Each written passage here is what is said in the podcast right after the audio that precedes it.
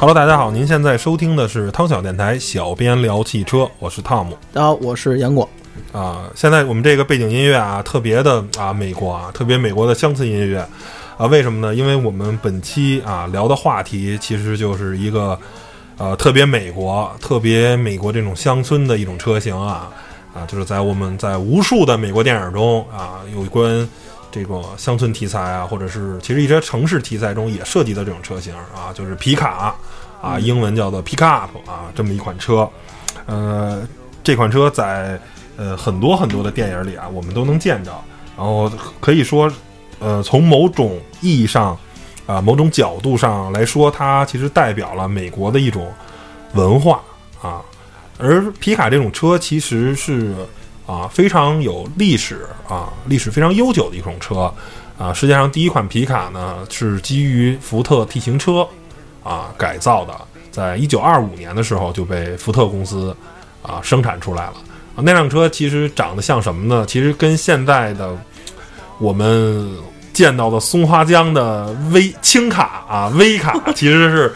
啊、有异曲同工之妙的。不过啊、唯一的区别就是它有鼻子啊，因为呃是一个前置发动机的车啊，不是像我们这个小面呃我们这些松花江改的这种小货儿啊，嗯是这种中置发动机，是这种没有鼻子的。呃，然后呢，其实皮卡这个车型，呃，在美国有多畅销呢？呃，稍微啊、了解美国的这个呃车友啊、听友来说，应该都知道，美国常年的前三的这种啊，嗯，乘用车啊，一般都是皮卡啊，包括福特的 F 系列，嗯。啊，包括这个啊丰田的坦途系列啊，包括雪佛兰的啊塞维拉多，包括啊道奇的公羊 Ram 啊这些皮卡车型是一直在美国啊月销都是四五万辆的这种非常畅销，比类似于凯美瑞啊、雅阁啊、天籁这些家轿啊、家庭的 B 级的轿车要畅销的多。为什么呢？因为它有一个巨大的车身啊，有一个车厢可以装很多货。对于美国这种，其实零售业远没有中国发达。中国你想买什么东西吧，楼底下就有小卖铺，但对不起，美国没有。很多时候镇子里啊，跟距离你住的地儿，尤其他们就住 house 比较多，说咱们所说这个别墅啊，都住在郊区，然后买东西在城里，然后呢一下恨不得买买一星期的东西。那皮卡这种车型是非常实用的，可以把很多货物啊装在后面，而且还有美国有很多农场啊。农场主干活，那皮卡这些可以拉着很多很多的工具啊，去在拉一些拉些动物什么啊，羊对对对对也可以对吧？，拉拉上一些东西，所以皮卡是一个非常实用的，而且价格也非常非常便宜。因为很多美国这个皮卡、啊，像什么坦途啊啊 EF 幺五零这些的最阳春白雪版的，台湾管它叫阳春版嘛，就是什么都没有啊，连天窗都没有，然后座椅恨不得是手动的、织物的，嗯然后呢，甚至连大屏幕的都没有，就是一个发动机一个车身。只需要两万多美元，跟一辆凯美瑞的价格其实差不多。那我为什么不选择一个 V 八引擎那么实用的皮卡，而选择一个啊仅仅有一个二点五或者三点零排量的一个啊小轿车你的拖拽能力啊，你的实用性是远没有那个这个呃更实用的。然后皮卡呢，给大家讲一下皮卡车型的这个区分吧。嗯、因为皮卡是一个特别有意思的车车型啊，它啊很特殊。呃，皮卡按尺寸、按大小分的，可以分成大概是两种啊，一种是大型的全尺寸的皮卡，比如坦途，比如塞维拉多，比如 Ram 啊。然后呢，还有一些叫做中型的，比如海拉克斯，丰田的海拉克斯跟塔库马系列，啊，日产的，比如叫做它的顶级的叫泰坦，它的呃中型的皮卡叫啊，没记错的叫纳瓦纳啊，然后这个像呃，包括 Y 六幺的皮卡啊，现在也还在生产。然后呢，包括大众的生产的阿莫克啊，然后五十铃的 D Max 啊，这些都是包括三菱的 L 二百，这些都是中型尺寸的，基本上其实可以认为是中型 SUV 跟大型 SUV 的区别。然后这是按大小尺寸去划分皮卡，然后呢，皮卡按车身的呃结构、车身的这个不同，还可以分为一排座的皮卡、两排座的皮卡跟一排半皮卡。啊，很多时候见着有时候那个皮卡很便宜啊，就是包括像这个 F 幺五零这个坦途这个级别的全尺寸的，它的一排的皮卡就是它只有一排座，然后后面全部都是特别长的一个货箱，然后这种皮卡叫做一排座皮卡。然后呢，咱们比较更多常见的是两排座的皮卡，就是第一排、第二排都是可以正常乘坐的皮卡。正常 SUV 差不多。呃，对对对，差不多的，这叫两排座的皮卡。而美国人非常聪明的啊，创新了一种叫做一排半座的，就是他觉得单排座的皮卡呢实用性很强啊，它可以拉很多很多货。但是万一我想坐三个人的时候，发现这事儿解决不了，他没法坐，他只能坐两个人。然后呢，但是呢，如果是两排座的皮卡呢，它的货箱的货斗又不够长，它又没法装足够的货物。然后非常创新的发明了一种叫做一排半的皮卡，它的它的开门方式大多时候是使用对开门啊。大家可能啊知道劳斯啊或者 F 勾酷路泽是那种死死亡之门，对，就是正常的前门啊是正常开的，然后后门跟前门是对开的，哎，对，这样的话呢，它后排的乘坐的大概的体验相当于啊一些跑车的第二排。啊，就是可坐人，但是呢，不适宜这不适宜长时间，不适合成年人坐。更多时候，那种皮卡是给啊一个小孩子坐，比如前面坐夫妇，然后呢后面临时坐一下小孩儿啊，嗯，就是相对只有一米四、一米五这种身材的小孩儿啊，进行一个短暂的通勤的这么一辆车。所以一排半皮卡是兼顾了啊乘坐性与。啊，这个实用性的一种皮卡车型，然后在美国呢也是有很多人选择。然后讲完了这个啊皮卡的大概的分类呢，其实我想说，嗯，皮卡的一些用途吧。因为皮卡其实为什么美国人这么喜欢皮卡，就是因为巨大的这种拖拽的能力。然后跟皮卡息息相关的，其实呃不得不说的就是房车啊，我们。当然，未来有机会可能会单做出一期房车的节目去聊房车。然后，但是这期呢，我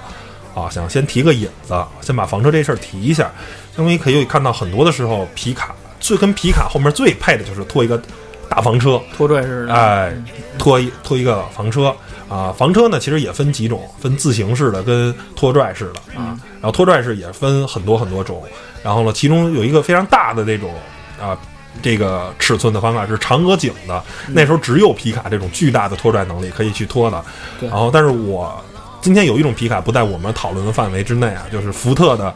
呃，F 幺五零跟 F 二五零还可以，但是到 F 三五零、F 四五零、F 五五零跟 F 六五零，在在呃这个福特的家族里，它叫 Super Duty，呃，叫什么？超重什么的，就类似于那么一个意思。它其实严格意义上讲是皮卡，不过呢，它是那种重型的拖拽皮卡，啊，而后排基本上后面是两组车轮，你知道吧？嗯，就后排的是就就像卡车一样了。它就是我们传对于我们传统的皮卡来说，它其实不适用的。而那个皮卡是能可以推到最重的这种长额颈的啊，这种房车十几吨的这种拖拽能，呃，十几吨这种车重甚至二十几吨的。然后，但是我们一般的拖这种。什么 A 型房车，什么 C 型房车啊，拖的就一般的啊，可能就一两吨啊。所以皮卡是一个特别好的车型。然后呢，接着说皮卡呢，咱们再说房车啊。其实阳光，你知道为什么啊？房车啊，这个文化一直在中国啊。现在皮卡这个文化在中国已经很普及了，我们几乎啊啊每天都可以看到皮卡，尤其是在五环以外啊，在外地可以看到好多好多的皮卡。啊，其实不包括咱们这种美式皮卡，都是咱中国买什么长城风骏啊，其实啊，什么日产锐气，对那种纯工具用的皮卡也很多。但你知道为什么房车这事儿一直在中国没有发展起来吗？你你有没有想过这个问题？为什么在中国这个房车就觉得是一特别偏门的一个车型，不是那么大众的话，你想过这停车位不好找，呃，是一方面啊。我个人是认为这样，就是说，我从十年前就有人跟我说，房车是未来中国啊一种叫什么蓝海啊，是中国未来的汽车文化的一种方向的大方向。但时至今日，我仍然没有看出来房车的路在何方。房车仍然是一个非常小众的一个车型。为什么？就是两点，一个是中国人说难听了。太他妈勤劳了，你知道吗？中国人是全世界最勤劳的人，啊，你可能没有机会去啊一些无人区，但是我可以告诉你，沙漠里开五公里，已经非常高的沙漠了，几十米落差了沙梁的，边上有一湖，嗯，旁边有一蒙古包，你要是愿意住，有住宿的，能住啊。沙漠深呃不能叫深处，五公里处，反正挺深的，开车得开一个小时吧。一个小时半个小时，现再下会儿车，再挖挖沙子什么的。一百多公里的无人区往里穿，但不是像可可西里那种我们去，哈拉湖啊，在青海那边，湖边上有蒙古包，能住人，就是包括长江源源头，澜沧江，呃，就是长江源，呃，最终的长江长江源的源头。距离长江源源头几十公里，就是从玉树开到那儿要开两百多公里，从那个地方再往长江源头再开几十公里，是长江源头。其实那整个那个泛那一片地区，其实也是几乎上是没人住的，嗯，无人区，有牧民住，就是你可以住他们家里。就中国人太勤劳了，中国人的适应力太强了，再有很多很多的地方都有人住。那你说房车这种东西？我有地方住，为什么要拖一个房车呢？我住他们家就好了，对吧？这是一个问题。就是，但是美国人很多的时候，包括咱其实看加拿大很多地方，就是一个大森林公园，里面不提供住宿服务，你没地儿住，你要么就住车里，要不然你就拖一房车，这是你唯一的选择。所以他必须拖着房车。第二个就是中国人太喜欢赚钱了，太爱赚钱了，就是在无数的啊美国电影里，我们都可以看到。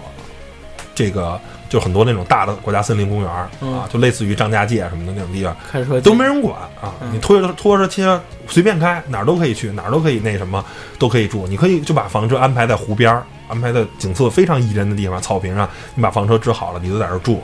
然后住一两天，然后甚至搭帮结伙好几个人一块儿拖着房车在那儿举成一个小聚会，一个大 party 啊，篝火晚会什么的都可以。但你看中国。稍微有点景的地方，全部都是景区，全都给你拦上了，根本就不让你车进。人可以进，可以去看，车对不起进不去。那所以所以说，这也就是造成了啊我们就是说房车在中国一直没有被发展起来的这么一个原因。是这样，我那个是去年吧，然后带我爸妈去十渡，嗯，呃，开始冬天没事儿，我就开车跟我爸就是溜车嘛，就十渡转转去。冬天很很好，然后饭店是开着的，然后景区，然后河边儿什么的随便进，车也可以开过去，对吧？然后等到夏天你再去，全拦上了，嗯，就是基本上有点水的地方能停车呀，或怎么着的地儿都得要钱。你进去，你进去进去得先交钱，二十块钱、十块钱的，嗯，你进来就先交钱。你想看水，你想洗洗手什么的，然后进之后再说吃饭还是单聊多少钱？对，就是。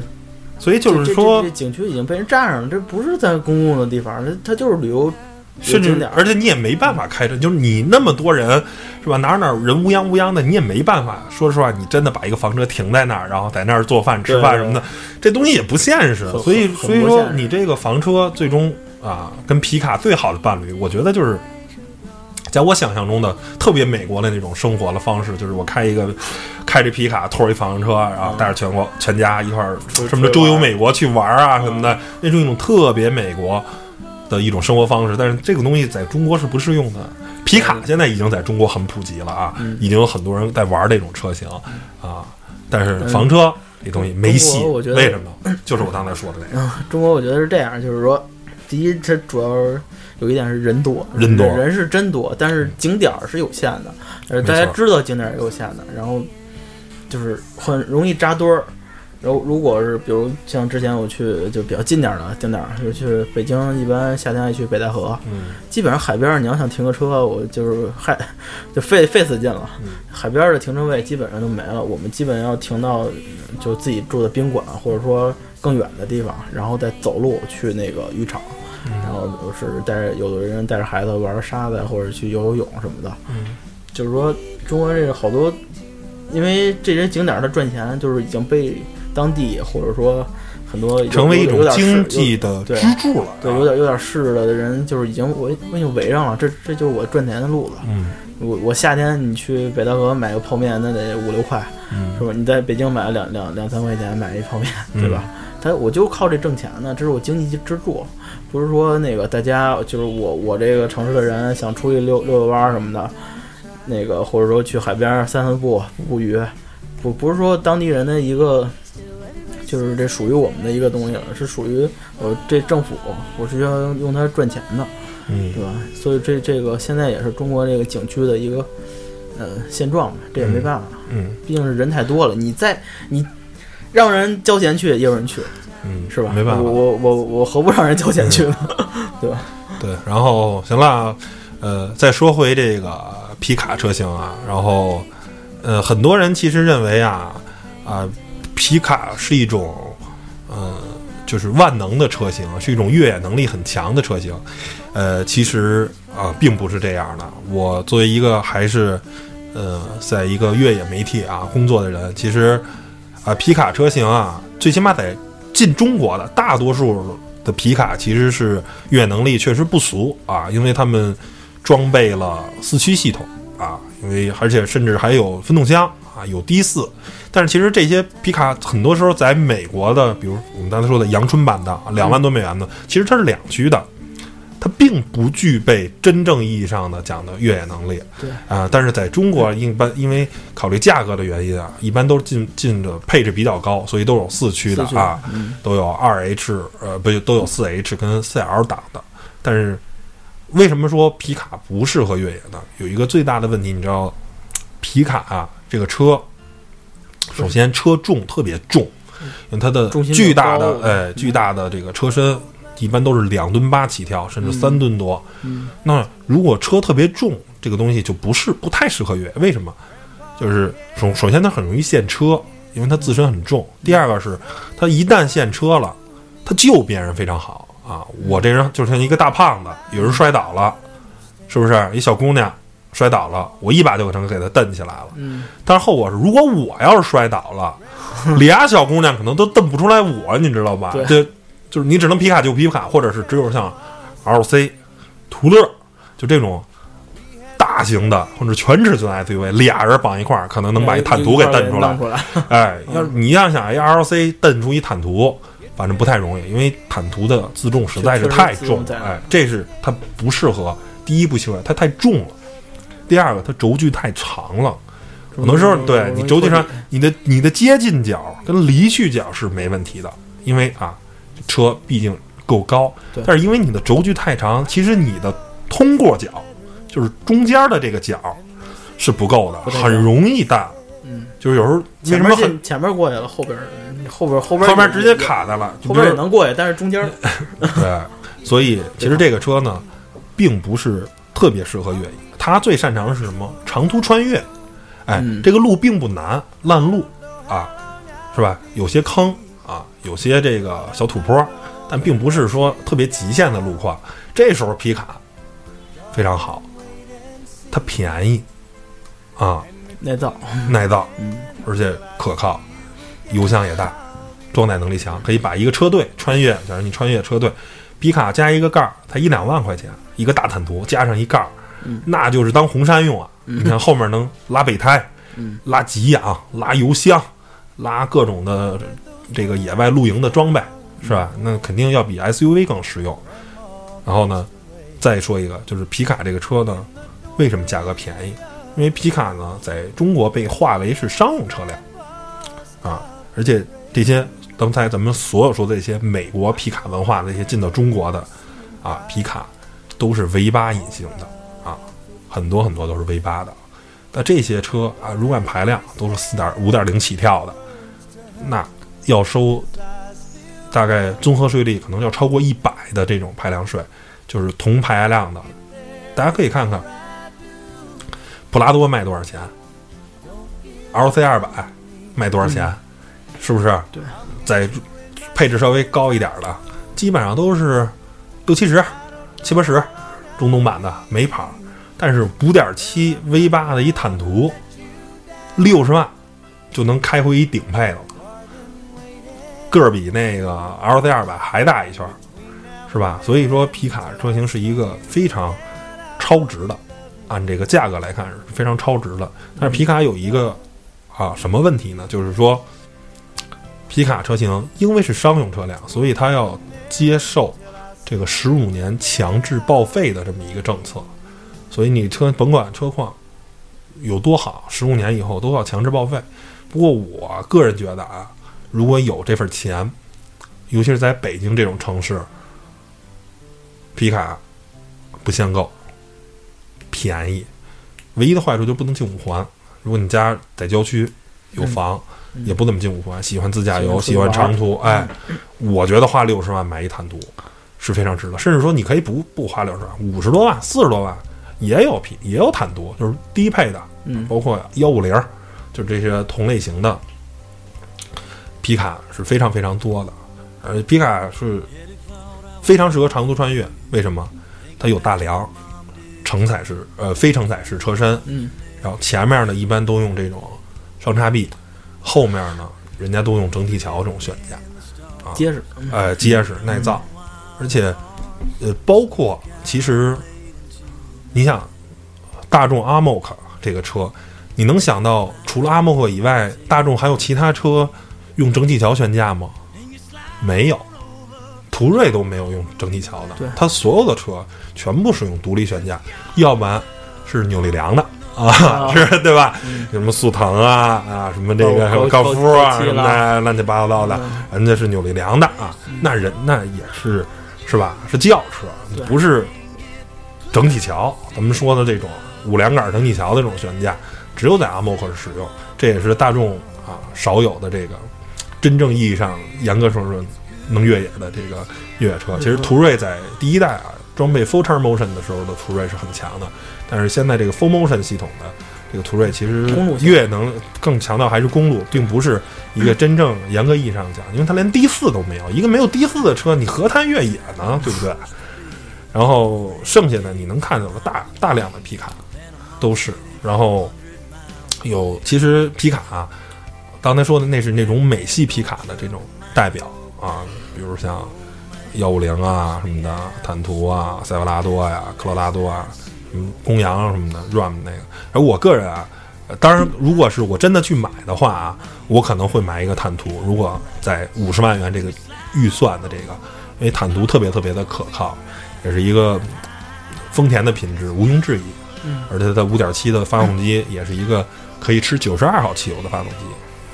但是如果但是说这些所有皮卡里面，我个人最喜欢的，我其实是最喜欢公羊，道奇的公羊 Ram，因为那个十字的那个前脸啊，实在是太就特别男人，你知道吗？冲击性哎，对对对。然后呢，道奇其实它的。越野的皮卡叫做 Power Wagon 啊，是这种底盘加高啊，换了轮胎啊，包括整体的底盘都进行了进行了这种偏越野的这种强化。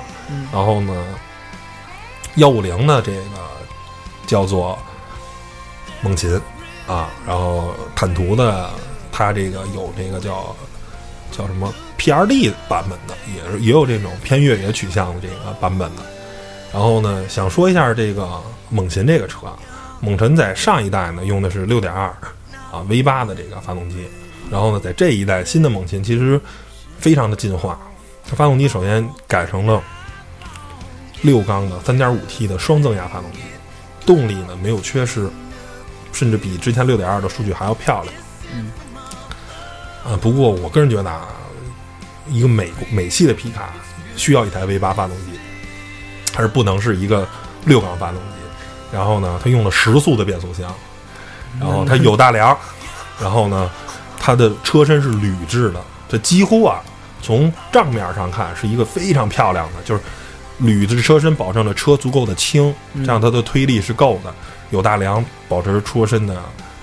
这种刚性，而且时速变速箱对于它的拖拽啊什么的，对于这个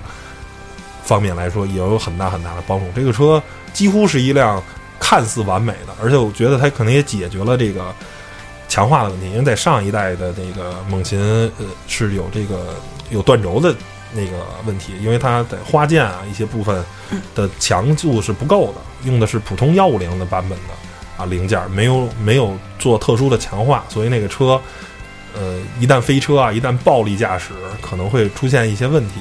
然后这辆新的 F 幺五零猛禽呢，也有望在二零一七年进入国内，但是我觉得这个车未来在中国真的能有多少销量呢？啊，打一个问号，因为这个车，我觉得不会卖的很便宜，我觉得甚至是七十万起跳啊，因为在呃上一个上一代猛禽六点二那台猛禽，第一代猛禽，曾经有墨西哥版的甩货啊，也是就是盖中怪，连天窗都没有的，然后呢，任何的关于嗯豪华配置方面都没有的，只卖到三十九万八，你就可以买一六点二 V 八发动机了。我觉得你光买隐形都很值啊，对，不到四十万块钱，你可以买那么一辆车，但是配置很很惨。不过我觉得，嗯、实在不行可以去汽配城加嘛。然后，嗯，这个皮卡里头，我觉得还有一个特别有意思的点啊，我不知道你注意了没没注意啊？猛禽当然不是啊，大多数皮卡用的都是怀档，哦哦，跟 G L 八一样，它用的是怀挡，猛禽用的还是传统的这个档杆儿，在中控，在在在这个呃，大多数的皮卡用的都是怀档。像那个 GMC 的那个啊对对很多那种感觉，G L 八这些这些非常，然后中间怀档的非常好的就是中间这个储物台非常大，嗯就是对呃，因为这些所有这个就这个这个级别的皮卡，我很不幸的是没有开过，然后呢坐过坐过，但是呢，呃，我都拍过拍过照片儿，所以这些车我都进去直接在内饰接触过，然后就是储物空间大到你难以想象，你知道吗？就是七八瓶水你都非常有地儿搁，随 随便塞，啊，随便塞，然后有非常非常多的储物空间，然后这个中间大的这个中间这储物格啊，你恨不得把一瓶那个一升装的那个可乐，一点二五升装可乐你都能塞进去。然然后就特别爽有点新汉那感觉，新新汉兰达那个中对对对对对，中反正就是怎么说呢，是一个呃特别特别实用的这么一个车型。嗯，好像是买了一辆家用的大货车那种感觉，但是对对对对对。但是它还是有一些越野的而性能，对，而且很很内饰其实，嗯，在进口到中国的话，配置都很高，包括啊啊这种包包的皮面儿啊，包括这个这个呃内饰板的这种装饰啊，其实你丝毫看不出这个车有任何的廉价感，嗯，是足够豪华的。然后呢，车卖的也不贵，呃，还有 这是整个在啊美系皮卡啊，这是说以大为美啊，V 八战无不胜。然后哎，对，一说到 V 八，其实呃，想跟杨广聊一下，你知道为什么美式的 V V 八引擎全部都使用九十度夹角吗？而其他的这个很多的时候，这种微型的引擎使用的六十度，甚至说包括在大众上，它的 VR 引擎使用的是十五度夹角的一个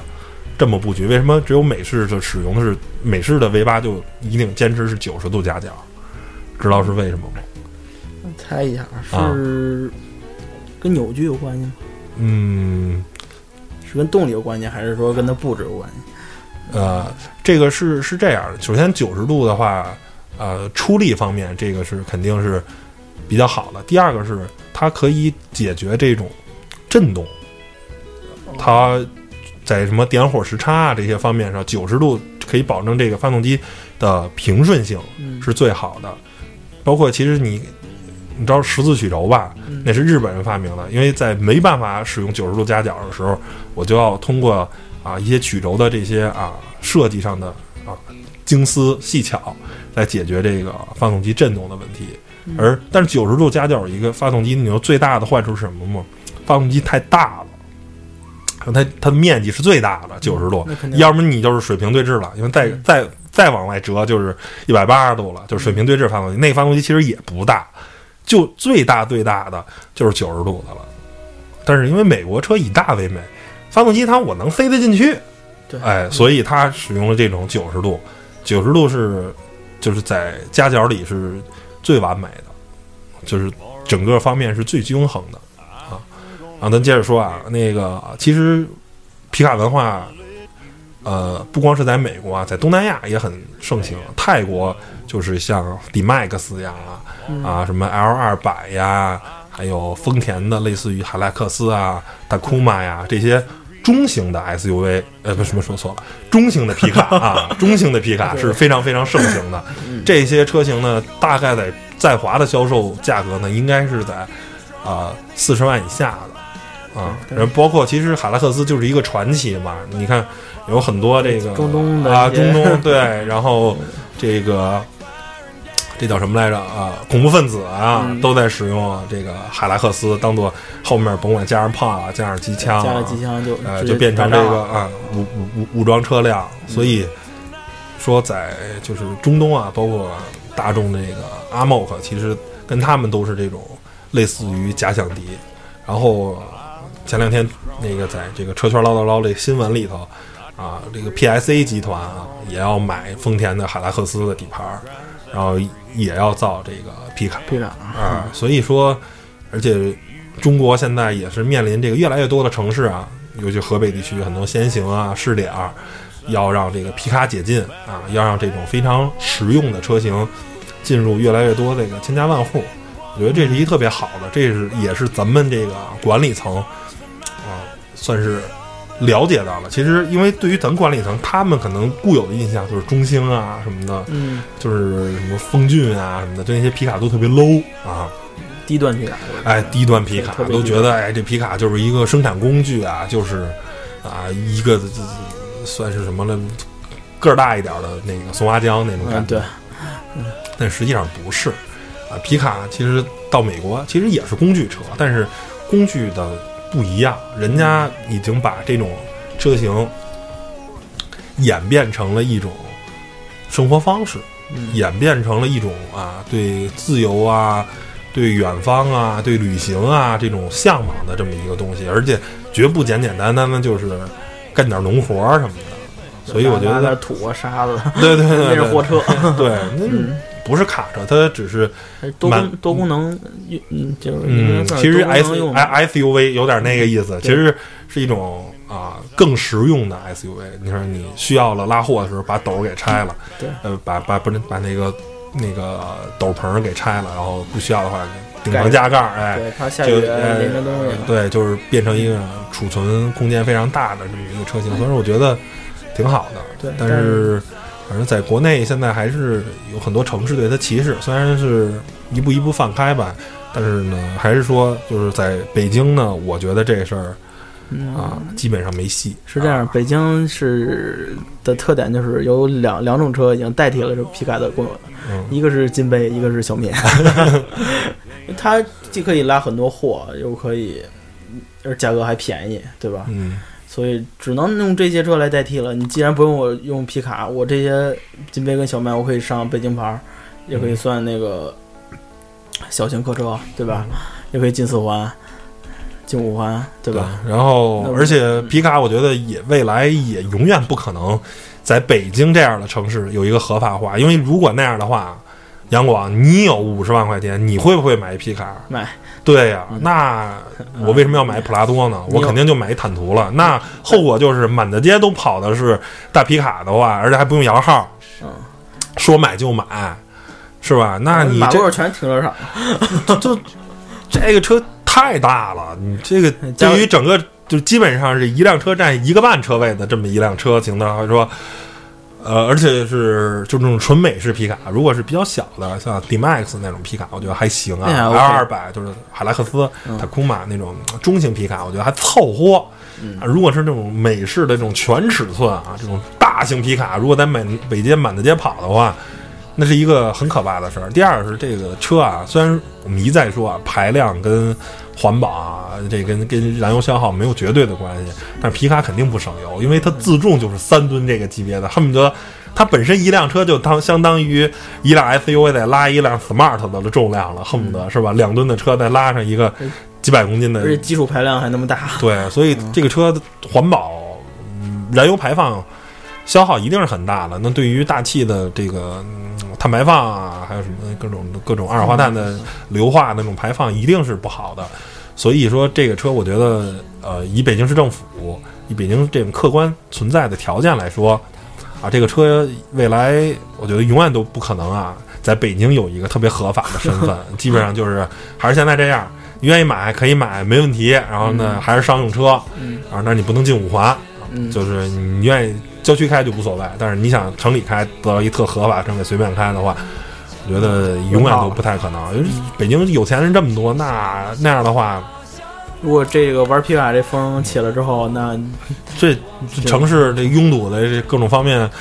是一挺可怕的一事儿。所以我觉得，包括其实你好像在虽然没有去过美国，但是咱们在美国电影里也看，纽约好像也不是满大街跑皮卡的，对，也是那些乡村啊，那些啊、郊区啊，有很多很多皮卡。对在在美国其实也是这么一个情况，你也没地儿停车啊。你纽约车位那么紧张，你说你这大皮卡停哪儿？对啊，你可以开进来，你你停吧，你停哪儿然后白天开进来了，又没地儿停，晚上回家了。对啊，所以就是怎么说呢？呃，皮卡是一种特别好、特别实用的车型。然后呢，呃，现在甭管从政府的层面呀，还是从厂商的层面，对这个皮卡在中国的未来的发展也是啊寄予了厚望。然后呢，厂商也很重视，政府也觉得，哎，我们不应该像在之前去看这个车型了，觉得哎，它是一个挺实用的一个车型。但是我觉得，呃，别着急，一步一步来。我觉得属于皮卡的春天，在中国啊、在我们可能都不需要老去吧，可能再过二三十年，等我们等等我们变成中年人的时候，嗯这事儿就能实现了。嗯嗯，行吧，也祝这些大家早日能开上皮卡吧，一种这么实用、这么呃属于户外的这么一希辆车。更多的车型走进千家万户。嗯，行吧，那本期节目就到这儿，谢谢大家收听，拜拜。拜拜。我曾经毁